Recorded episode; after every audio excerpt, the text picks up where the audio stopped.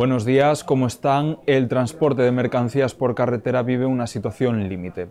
En solo un año, la provincia de Ourense perdió 50 empresas y 120 camioneros. El sector atraviesa una situación asfixiante después de varias crisis consecutivas. Nos lo cuenta Sergio Conde.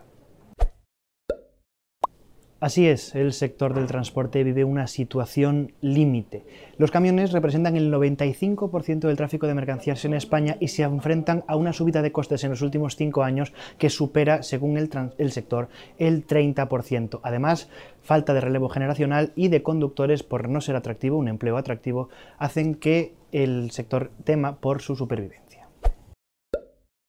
En páginas municipales, el alcalde de la ciudad, Gonzalo Pérez Jacome, ya cobra más que el presidente del gobierno. Entre las retribuciones de Concello y Diputación, el regidor ourensano se hace con 95.000 euros anuales. Nos ofrece todos los detalles Bres Iglesias. El alcalde de Ourense, Gonzalo Pérez Jacome, ya cobra más que el propio presidente del gobierno, Pedro Sánchez. Así lo reflejan los datos de las retribuciones que percibe Jacome tanto en los portales de transparencia del Concello como en el portal de transparencia de la Diputación de Ourense.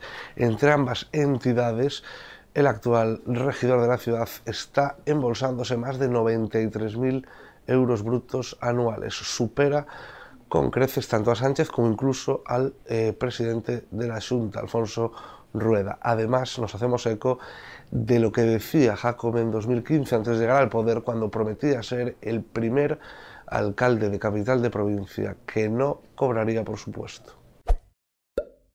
En provincia, la Asociación de Colleiteiros do Ribeiro espera que la Ley de Calidad Alimentaria les otorgue un mayor protagonismo. El colectivo considera que el perfil del colleiteiro se ajusta a uno de los perfiles que recoge la ley y por ello esperan tener presencia en la mesa de calidad alimentaria diferenciada en la que podrán exponer sus ideas y objetivos.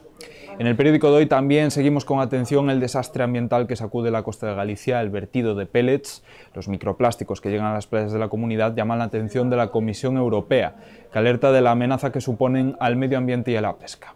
Repasamos también los esfuerzos para mitigar el impacto de la marea plástica mientras administraciones y formaciones políticas chocan en la gestión de la crisis.